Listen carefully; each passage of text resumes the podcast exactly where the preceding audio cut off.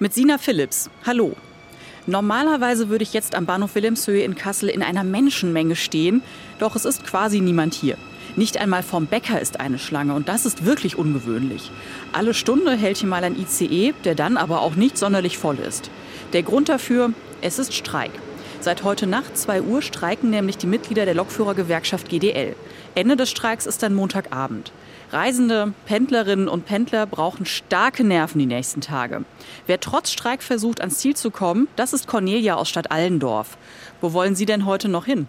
Ich wollte nach Dresden über Fulda und bin eben ja, umgeleitet worden und muss jetzt über Bad Hersfeld nach Leipzig und von Leipzig aus umsteigen wieder weiter nach Dresden. Und was sagen Sie dazu, dass jetzt wieder gestreikt wird, auch, auch so lange tatsächlich? Ich finde es nicht berechtigt. Allmählich müsste man wirklich mal einlenken und man hat Verständnis natürlich für die Menschen, die da arbeiten, aber irgendwo muss man mal sehen, dass man einlenkt. Am Bahnsteig wartet auch Konstanze auf ihren Zug. Konstanze, welche Auswirkungen hat denn der Streik auf dich heute? Also ich bin in letzter Zeit tatsächlich regelmäßig vom Streik betroffen. Ich äh, bin eigentlich in Hamburg zum Studium und äh, jetzt die letzten beiden Streiks bin ich zufällig auch immer eigentlich unterwegs gewesen.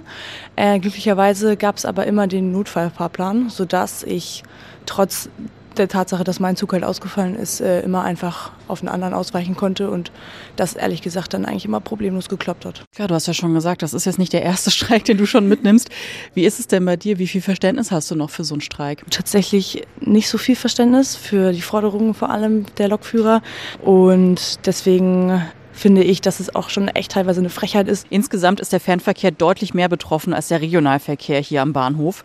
Die Pendler sind eigentlich relativ zufrieden. Sie kommen so an ihr Ziel, wie sie es auch geplant haben. Die Reisenden müssen allerdings wirklich einige Umwege, Ausfälle und Verspätungen in Kauf nehmen. In meinen Gesprächen mit den Reisenden hier am Bahnhof habe ich den Eindruck bekommen, dass einige immer noch den Streik unterstützen und sagen, dass es wichtig und richtig ist zu streiken.